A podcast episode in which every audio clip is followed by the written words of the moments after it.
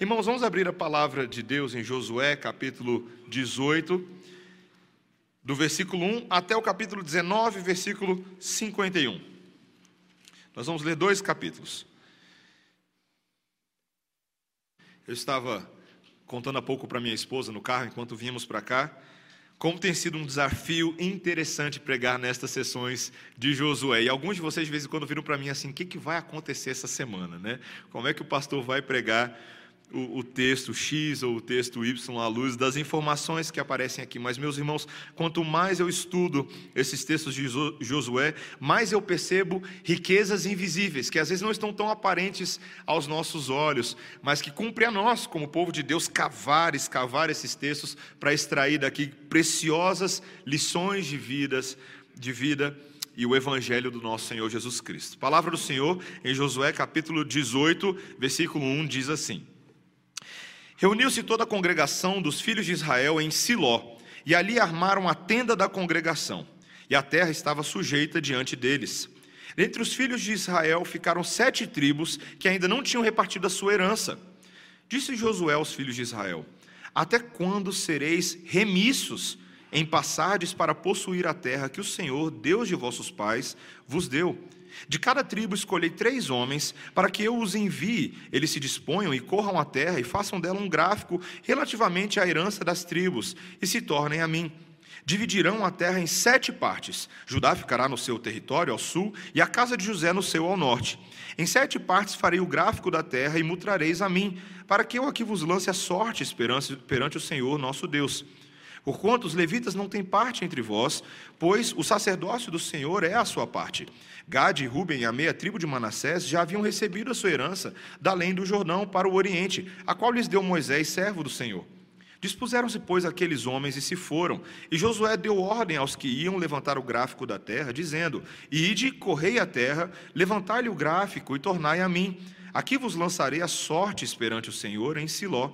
Foram, pois, os homens, passaram pela terra, levantaram dela o gráfico, cidade por cidade, em sete partes, num livro, e voltaram a Josué ao arraial, arraial em Siló. Então Josué lhes lançou as sortes em Siló perante o Senhor, e ali repartiu Josué a terra, segundo as suas divisões, aos filhos de Israel.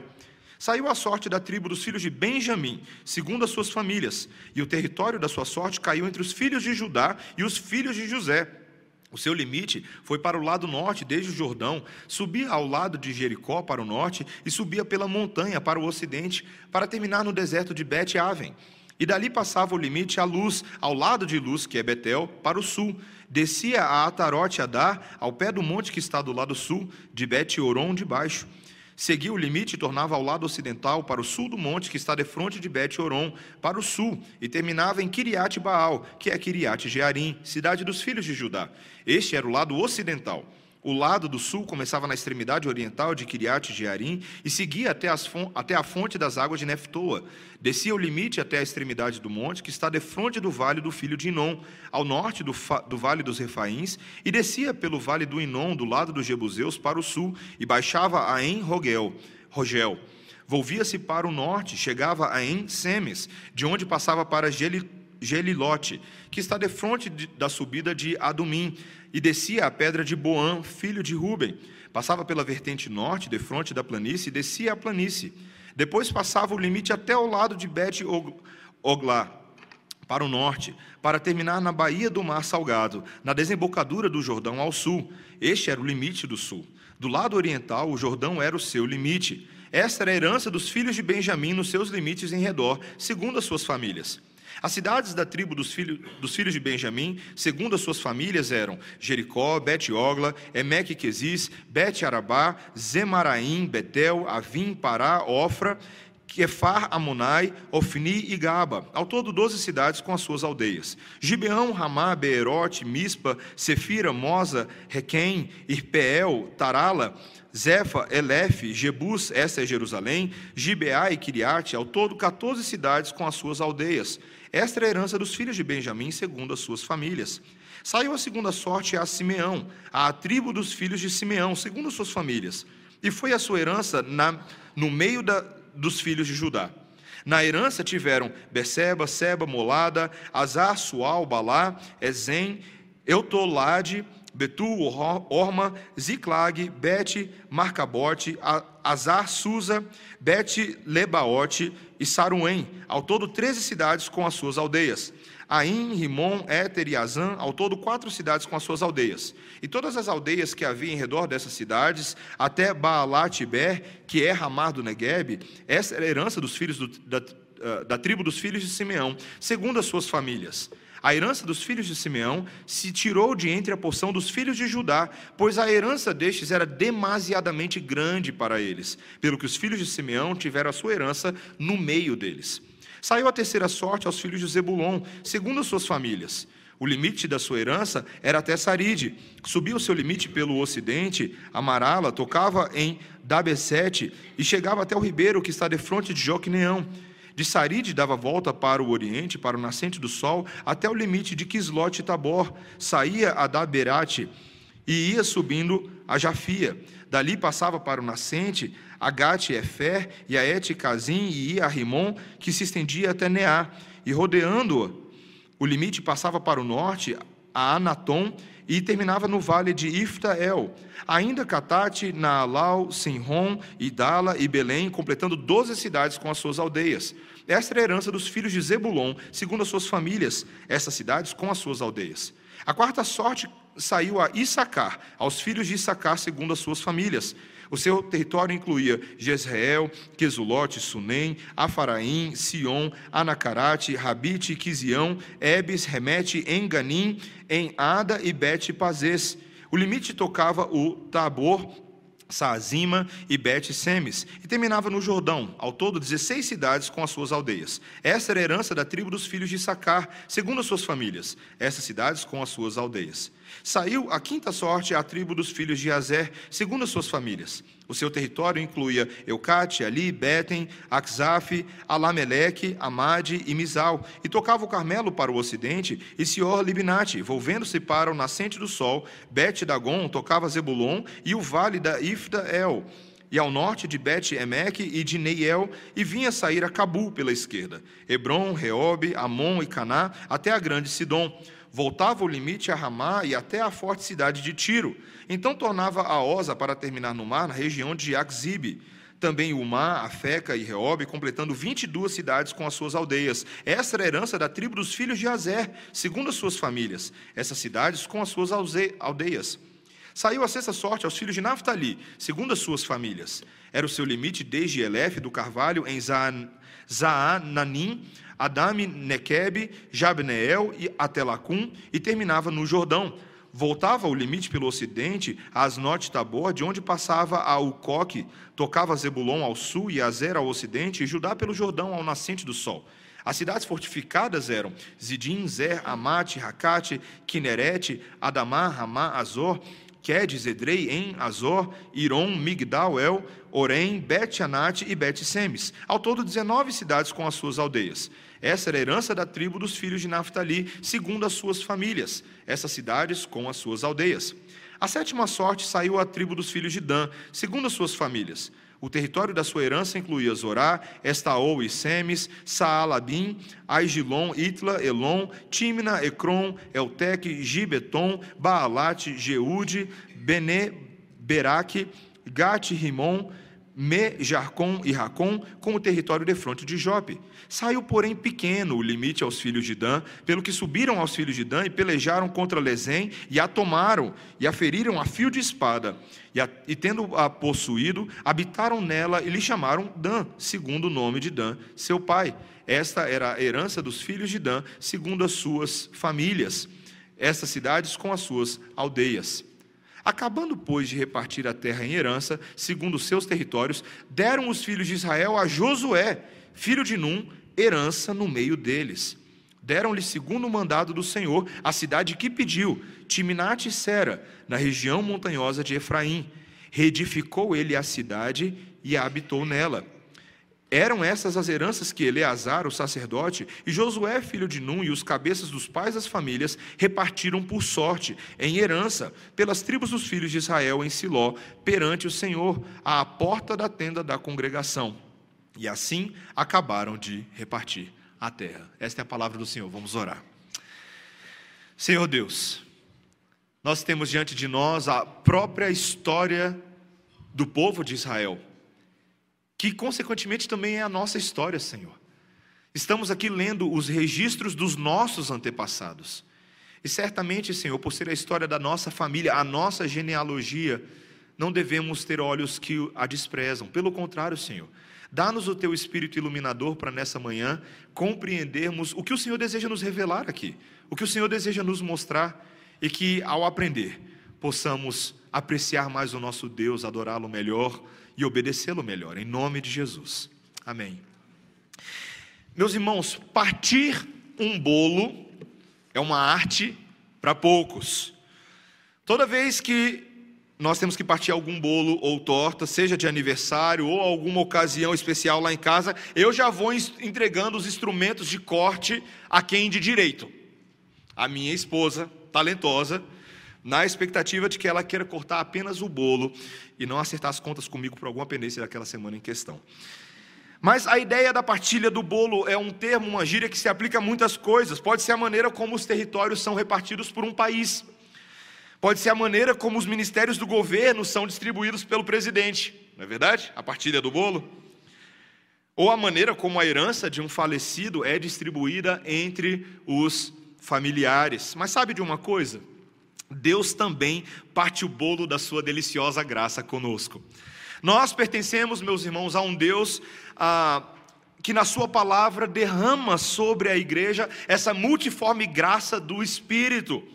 Ele nos concede dons, habilidades, tempos, ocasiões e oportunidades para que nós possamos servi-lo. Mas quando nós entendemos essa partilha da graça divina, muitas vezes eu e você somos, somos como aquelas pessoas na festa que preferem apenas receber a fatia, em vez de aprender a compartilhar.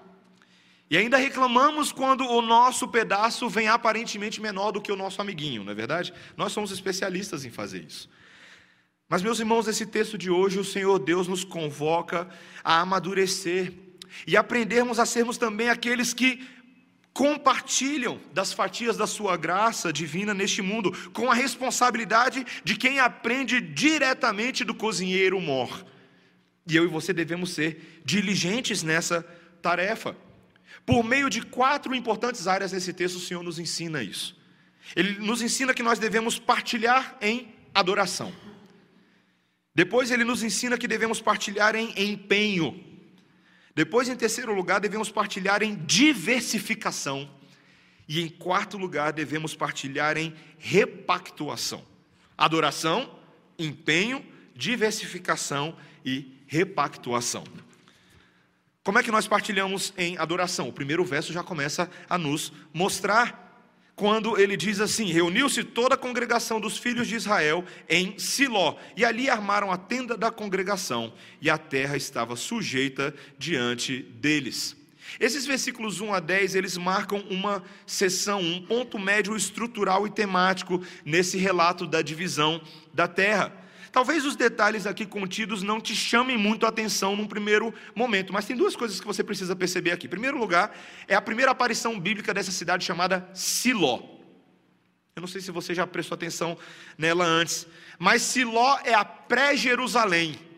É o primeiro santuário central que Deus dá ao povo naquela terra para que ali eles adorem a Deus. E eventualmente Siló seria destruída e substituída por Jerusalém nos dias do rei Davi.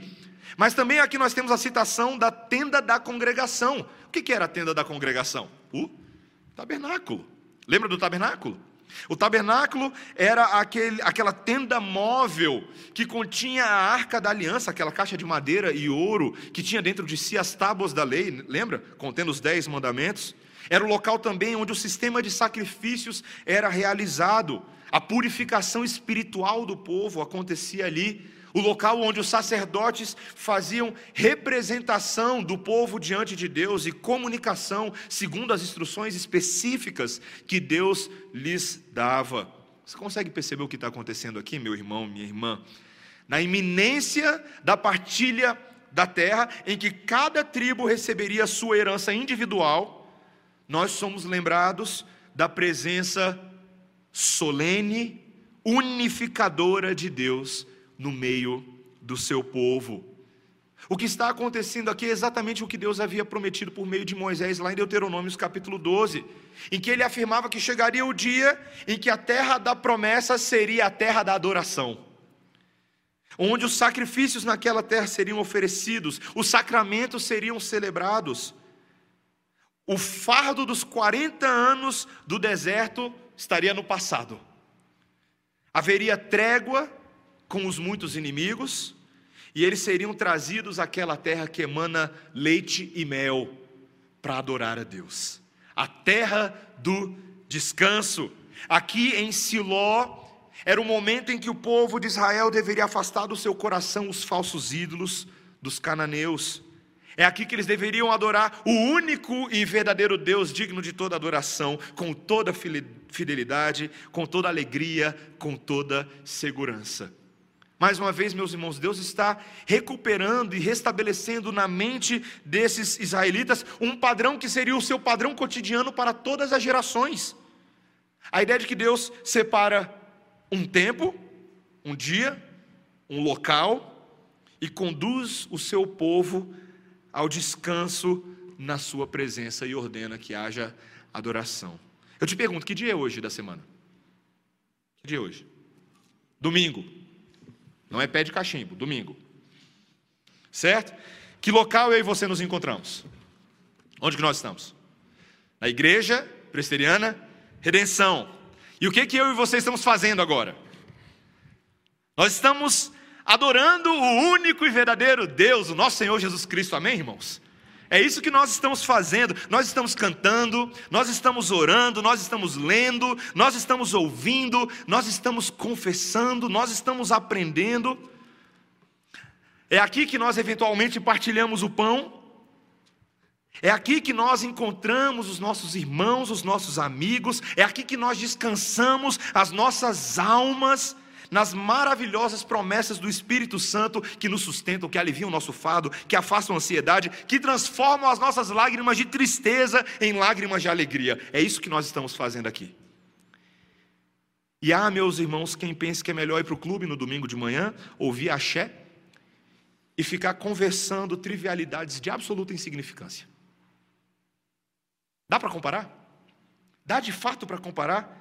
Meus irmãos, adorar a Deus não é somente o nosso maior prazer, é também o nosso maior dever.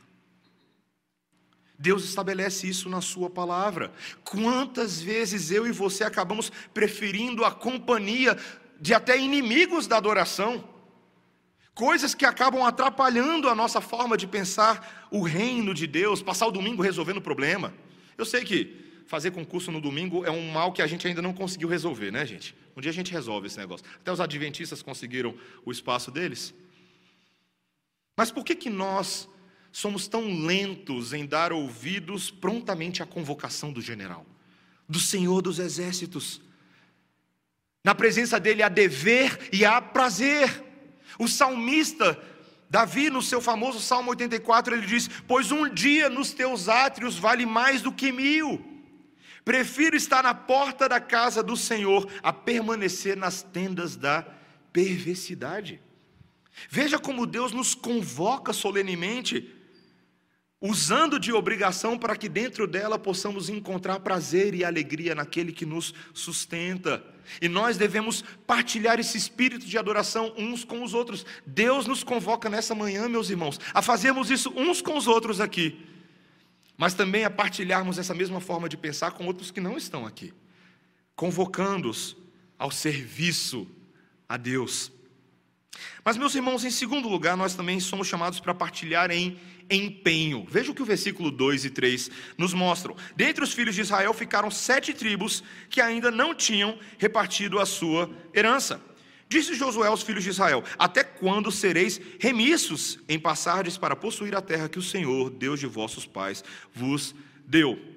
Várias tribos até este momento já haviam recebido a sua herança: a tribo de Judá, Efraim, Manassés, Manassés aquelas que já haviam ah, recebido por meio de Moisés lá no passado ah, a sua parte ah, bem antes na história de Israel, os Rubenitas, os Gaditas e a metade da tribo de Manassés, mas o texto nos fala que ainda havia, havia aqui sete tribos que não receberam. Josué não somente registra esse fato, mas no versículo 3 ele agora dá uma bronca. Olha o que ele fala de novo no versículo 3: Até quando sereis remissos em passagens para possuir a terra que o Senhor, Deus de vossos pais, vos deu? Como assim? Por que eles estão tomando bronca? Agora, a conquista da terra já não tinha acontecido? Meus irmãos, esse é o padrão que nós estamos vendo no livro de Josué. Sim, havia uma conquista inicial prometida por Deus que já havia sido feita, mas ainda há um restante para ser feito. Cada povo deveria entrar na sua terra, expulsar os inimigos e começar a habitar e cultivar aquela porção, ou seja, agir em conformidade com a promessa que Deus estava lhes dando, e é por isso que Josué está repreendendo essas tribos, e a partir daqui ele vai tomar a iniciativa para tentar resolver o negócio. A partir do versículo 4, o que, que ele vai fazer? Ele fala: ó, vamos lá, pessoal, pega aí três homens de cada tribo, tá? Vamos agir. Vamos, pega três homens de cada tribo, eles vão dar uma olhada geral na terra. E aí o que eles vão fazer é o seguinte: eles vão fazer um gráfico. Eu não sei que tipo de gráfico matemático eles vão fazer, mas vão fazer um gráfico. Tá? Eles vão dar uma conferida, vão fazer uma descrição das terras que cada uma das tribos gostaria de ter por sua propriedade. Então a gente vai dividir a terra em sete partes, mantendo a tribo de Judá onde ela já está, no norte, a tribo dos filhos de José, Efraim Manassés, no sul, perdão, contrário, no norte e sul Judá, e então eu vou fazer o sorteio para consultar o Senhor, nosso Deus, por vocês. Você está entendendo onde está a bronca aqui? O problema é que até aquele momento, meus irmãos, esses israelitas estavam passivos. Eles estão só esperando, é aquela atitude típica de gente que fica olhando, esperando alguém fazer por eles. Sabe, meus irmãos, você, vocês já ouviram a expressão televisão de cachorro? Já ouviu essa expressão antes? É quando o vira-lata está parado na frente do mercado, olhando o frango assado girando naquela grelha. Aquele frango maravilhoso, está dando fome em você, né? Dia das Mães, você está pensando aí, né? Aquele frango. E o cachorro está ali paradinho, quieto. Qualquer barulho na rua não o incomoda, ele está olhando e pensando: seria tão gostoso que aquele franguinho viesse magicamente parar na minha boca. Ou que o dono do estabelecimento se compadecesse de mim, um pobre vira-lata. E eu pudesse comer apenas um pedacinho desse frango. Meus irmãos, tem muito crente que é assim. Descansado demais. Vai se esquivando da responsabilidade, esperando a coisa acontecer e alguém vir fazer por ele. Sabe quando a sua mãe, dia das mães, né? Sabe quando a sua mãe espera de você marmanjo ou marmanja? que você saiba a essa altura da vida o que você deveria fazer com relação às suas responsabilidades do lar, seu dever de casa, seu relacionamento com a sua namorada, mas você é daqueles lento. E tem gente que até psicologiza essas coisas, fala assim: não, mas ele é assim mesmo, ele tem uma personalidade mais devagar. Meus irmãos, cuidado para a gente não deixar de chamar de pecado aquilo que é pecado. Cuidado. Quando eu e você deixamos de fazer aquilo que Deus claramente coloca diante de nós para ser feito, nós estamos pecando contra o Senhor. E a palavra de Deus fala amplamente sobre isso. Por exemplo, Salomão, no livro de Provérbios, capítulo 18, 9, ele disse: Quem é negligente na sua obra, já é irmão do desperdiçador. Ó, aprendi esse verso essa semana, não conhecia, não lembrava dele. 2 Tessalonicenses, capítulo 3, versículo 10, o clássico: se alguém não quer trabalhar, também não coma. A palavra de Deus é firme, meus irmãos, conosco, e há até quem utilize argumento teológico para se esquivar disso, sabe? Aqueles que se julgam mais aptos para as coisas espirituais do que para os serviços comuns do dia a dia. Pastor, Deus me chamou para ser pastor. Já ouvi isso antes para eu me dedicar às questões espirituais, eu quero passar o dia lendo livros, vai ser tão bom. Meus irmãos, isso é pecado. Tem gente que se acha mais elite do que eleito. Foi boa, né? Cuidado, meus irmãos. A ociosidade, a omissão, a preguiça são quebras do oitavo, do oitavo mandamento. A nossa, o nosso catecismo maior de Westminster, lá na pergunta 142, ele fala que essas coisas são um ato de defraudação a nós mesmos, dos devidos usos e recursos da posição em que Deus nos colocou. Meus irmãos, todos nós somos chamados a servir. Todos nós. Todos nós partilhamos da mesma graça em Cristo.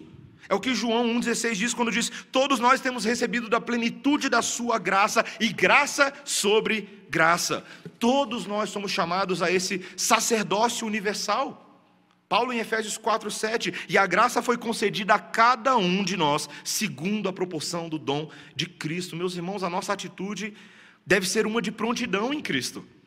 Uma de disposição ao serviço, aquela que diz: "O que é que eu tenho que fazer, chefe?" aquela que não agrada somente por vista, mas porque o Senhor é o nosso chefe e nos deu em Cristo tudo o que precisamos para nos empenharmos e pararmos com desculpas, pararmos com justificativas esfarrapadas. Nós devemos partilhar em empenho uns com os outros e devemos convocar outros a essa atitude também. Mas em terceiro lugar, meus irmãos, não apenas uma partilha em adoração, uma partilha em empenho, mas também uma partilha em diversificação. Agora era a hora da partilha, não é verdade? Ah, houve ali a divisão das sete partes, e o que, é que eles vão fazer agora para dividir? Sorteio. Faz um sorteio, certo? Eles lançam sortes diante de Deus, é o que o texto nos fala, tanto aqui no início quanto lá no final do capítulo 19.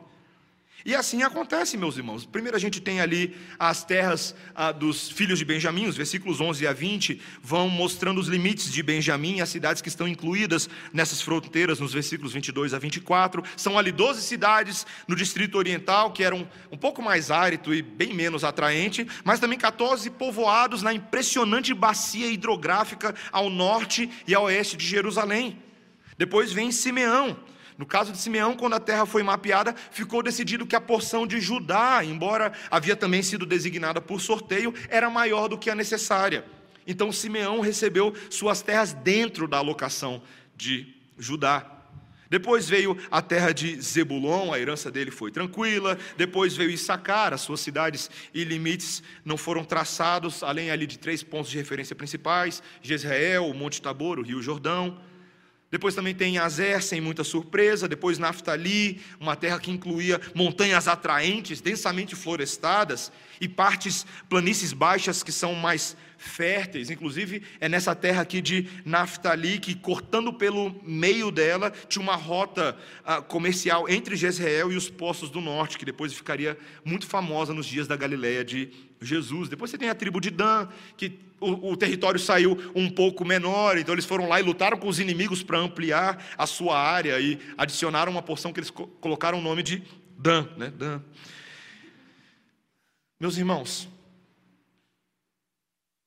eles lançaram sortes por essas áreas, mas Deus estava soberanamente governando sobre essas sortes. Talvez alguém poderia dizer assim: ah, mas eu fiquei com a parte injusta, eu não gostei da minha área. Mas eles deveriam entender que quem estava instalando eles em cada porção de terra era Deus. Cada um tinha uma herança distinta que Deus decidiu dar para eles. E apesar da promessa da terra ao mesmo tempo ser para o povo todo, mas cada porção em si é uma dádiva cheia de características próprias, onde o povo deveria ali se diversificar, cultivar e ganhar características peculiares ao longo da sua própria história como tribo. Meus irmãos, o nosso Deus ele faz isso, ele tem essa, essa maneira de ter um povo que é um povo só, mas um povo que se diversifica.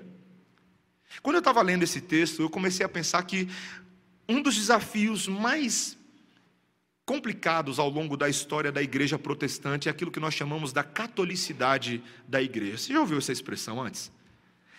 A catolicidade, de acordo com o nosso irmão pastor Guilherme de Carvalho, ele colocou muito bem num artigo dele, essa universalidade horizontal, geográfica e multicultural da igreja. Uma igreja que reflete o caráter do próprio Deus Trino, que é um, mas é três uma igreja que é uma só, mas ela se parece de formas diferentes dependendo de onde ela está.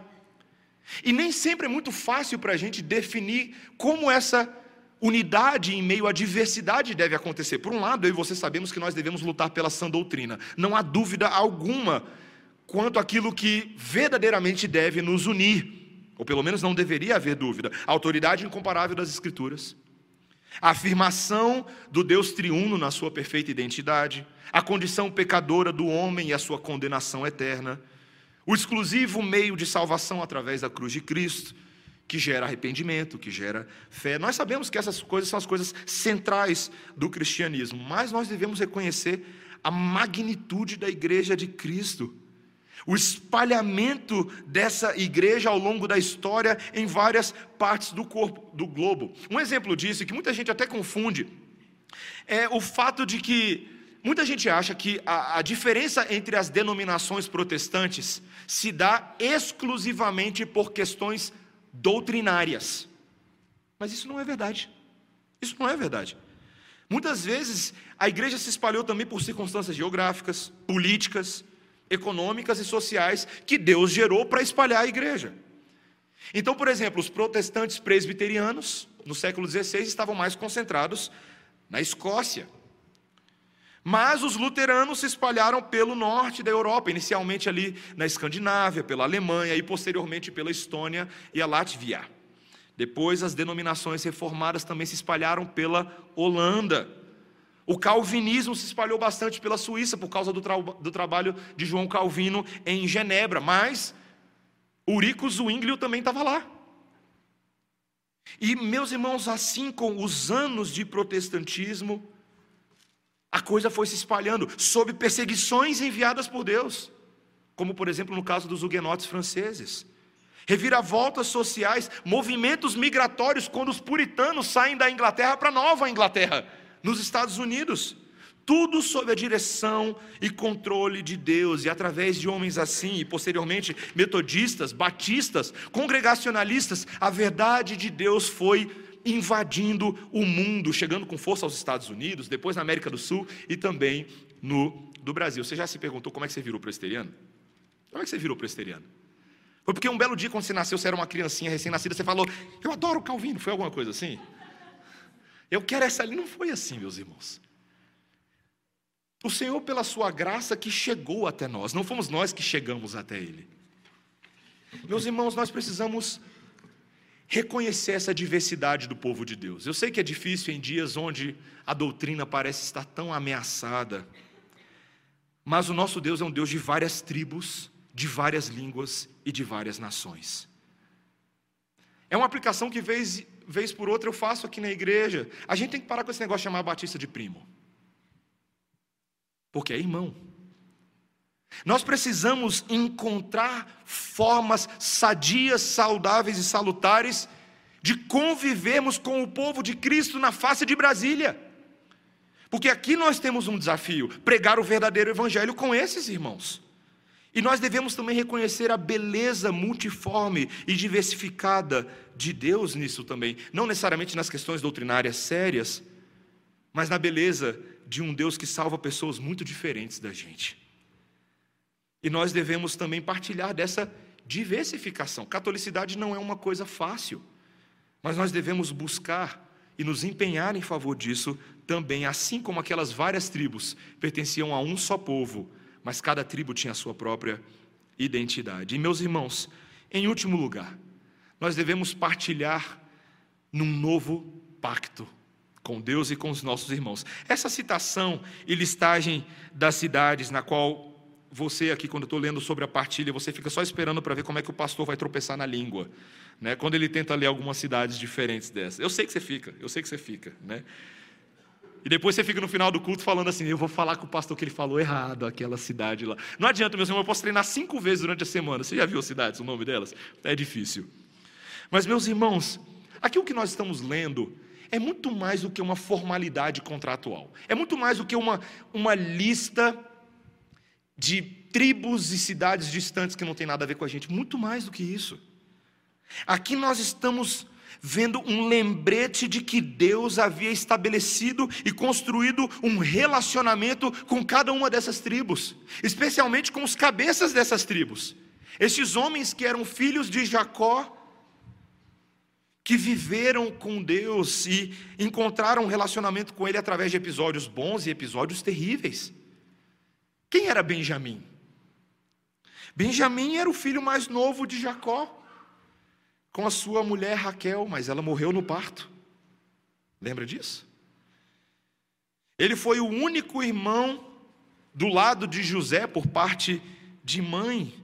José veio se tornar governador do Egito, mas o próprio Benjamim, o caçulinha do grupo, acabou ficando preso no Egito como pagamento calção pela armação aos irmãos de José.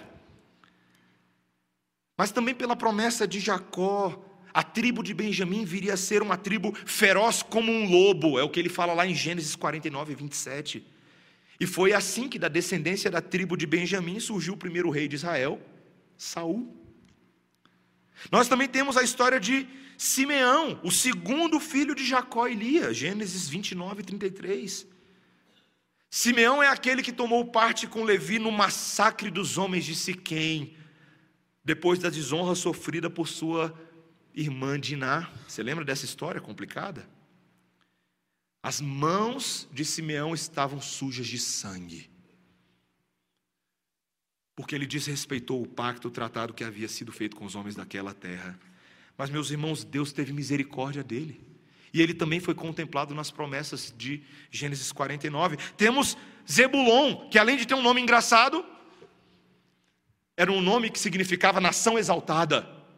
Uma tribo de guerreiros valentes, o décimo filho de Jacó e o sexto filho de Lia, e dessa tribo foram separadas milhares de soldados, homens que foram essenciais na conquista da terra prometida que prometeram, os, que protegeram os, os hebreus durante o deserto e que futuramente seriam importantíssimos nos reinados, na divisão dos reinados do sul e do norte. Issacar, o nono filho de Jacó e o quinto de Lia, por ocasião do seu nascimento, sua mãe disse: Deus me tem dado o meu galardão, pois tenho dado minha serva ao meu marido. Ele chamou Issacar. Sua herança, sua terra, era uma planície fértil, apropriado para a criação de gado, e a tribo de Sacar se tornou um dos maiores exportadores de carne das doze tribos. E assim vai indo, meus irmãos, com Azer, com Naphtali, com Dan. Cada uma dessas tribos conta uma história de cabeças de família que eram péssimos. Porque todos os doze irmãos, com exceção de Benjamim, mas todos os doze irmãos, todos os onze ali, participaram do conluio da traição com relação a José. Venderam o próprio irmão como escravo. E mentiram para o pai. Mas, meus irmãos, Deus alcançou cada um desses irmãos, se reconciliou com a família, repactuou o que havia sido perdido e decidiu ainda abençoar com as terras da promessa. Meus irmãos, Deus é assim. Ele nos lembra que a única forma de nós termos um relacionamento com Ele é se Ele recalibrar a sua graça conosco. Olha para a sua história. Eu não conheço a sua vida em detalhes, mas começa a listar o tanto besteira que você já fez na vida. A lista é grande, né? Quanta besteira a gente faz? Se nós fôssemos capazes de nos relacionar com Deus com base nas besteiras que a gente já fez, nossa punição seria muito pior do que ter que passar fome lá atrás, como os irmãos de José, os filhos de Jacó. Muito pior. Mas, meus irmãos, nós estamos aqui nessa manhã, adorando a Deus por causa da Sua graça maravilhosa. Sola gratia é o caminho da salvação. E quando eu e você entendemos que fomos alvo dessa graça, desse favor imerecido, nós temos um dever de compartilhar essa mesma forma de ser, pensar e agir com outros, sendo graciosos com eles também. Se Deus se repactua conosco, é o que Paulo fala em 2 Coríntios capítulo 5, versículos 18 a 21. Se Deus se reconciliou conosco, portanto, nós somos embaixadores da reconciliação. Devemos nos reconciliar uns com os outros. Devemos comunicar graça aos que nos ouvem. Devemos ser mestres no perdão, mestres na misericórdia, mestres no amor. Devemos exemplificar exatamente aquilo que o Filho de Deus fez por nós. em nos perdoar na cruz do Calvário. Esse texto fecha com uma, uma informação curiosíssima nos últimos capítulos do, do, dos últimos versículos do capítulo 19, nos mostrando que Josué também ganhou uma porção de terra. E quem foi que deu a porção de terra para Josué? Os filhos de Israel. Uma inversão aconteceu. E como foi que eles deram? Segundo o mandato de Deus, de acordo com a terra que Josué pediu. Meus irmãos, Josué ele, ele funciona como uma figura maravilhosa neste livro. Porque enquanto várias pessoas ali claramente não merecem o favor de Deus, Josué é uma figura bastante meritória. É uma figura bastante obediente. Alguém que seguiu à risca aquilo que Deus pediu. Deus falou: seja forte e corajoso. Josué foi forte e corajoso. Quando seus pés resvalaram, ele reconheceu o seu pecado e ele se volta para Deus e continua avançando como corajoso general deste exército. Meus irmãos, a herança que Josué recebe parece, pelo menos, relacionada ao seu próprio mérito. Ele fez por onde? Nós sabemos que Josué não era perfeito, ele era pecador, mas essa coroação, essa medalha especial por serviços prestados, é a porção que lhe era de direito. E lembre-se, meu irmão, minha irmã, que Josué é apenas um reflexo, um tipo, uma sombra no Antigo Testamento de quem o outro Josué, Jesus, seria. Aquele cuja herança que ele recebe lhe é de direito. Eu e você lemos hoje, ou pelo menos leremos hoje à noite, na continuação desse texto de Filipenses que fizemos na leitura bíblica alternada hoje pela manhã, que fala sobre unidade, fala sobre colocarmos um ao outro em maior honra, leremos hoje à noite que Jesus conquistou aquilo que o Pai lhe dá pelo seu próprio mérito. Viveu uma vida perfeita. Morreu, ressuscitou, ele foi dado sentar à destra do Pai para governar em glória sobre potestades e principados. Meus irmãos, foi somente por meio da obra de Jesus que todas as coisas desse texto hoje se aplicam a nós. Por que, que eu e você podemos partilhar em adoração? Porque Jesus é o verdadeiro adorador. Ele é o verdadeiro Israel que adora em espírito e em verdade. Sendo Deus, ele adora o próprio Deus, o Pai. Por que, que eu e você poderemos partilhar em empenho? Porque ninguém se empenhou mais do que Jesus. O mais diligente, o mais trabalhador, em quem não houve resíduo de preguiça, como acontece comigo e com você. Porque podemos, meus irmãos, partilhar em diversificação, porque o Senhor Jesus Cristo é o cabeça da igreja diversificada. É Ele quem gerou esse corpo com membros diferentes, cotovelos, olhos, pernas, joelhos. É Ele quem cria a igreja assim. Porque podemos partilhar em repactuação? Porque Ele é o caminho da reconciliação. É Ele quem faz isso, por meio do seu sangue derramado. Meus irmãos, partilhar um bolo é uma arte para poucos, mas muitos são chamados, poucos são escolhidos. Não dá para correr dos instrumentos de corte do Senhor. Somos nós, somos nós nessa manhã que somos chamados porque nós conhecemos essa verdade de Deus que nos alcançou e nós devemos partilhá-la. Nós não podemos ser, meus irmãos, como aquelas pessoas na festa que preferem receber a fatia, a fatia em vez de partilhá-la e fica reclamando. Nós não podemos ser esses, pelo contrário. Deus está nos convocando nessa manhã para o amadurecimento, para aprendermos com o cozinheiro mor, para não deixarmos de lado aquilo que não é somente uma responsabilidade, mas é a maior dádiva de todas, sermos coparticipantes do governo celestial. Que o Senhor nos dê graça para entendermos dessa maneira. Que eu e você sejamos prontos a nos empenhar em todo bom serviço e bom trabalho. Amém, irmãos? Vamos orar.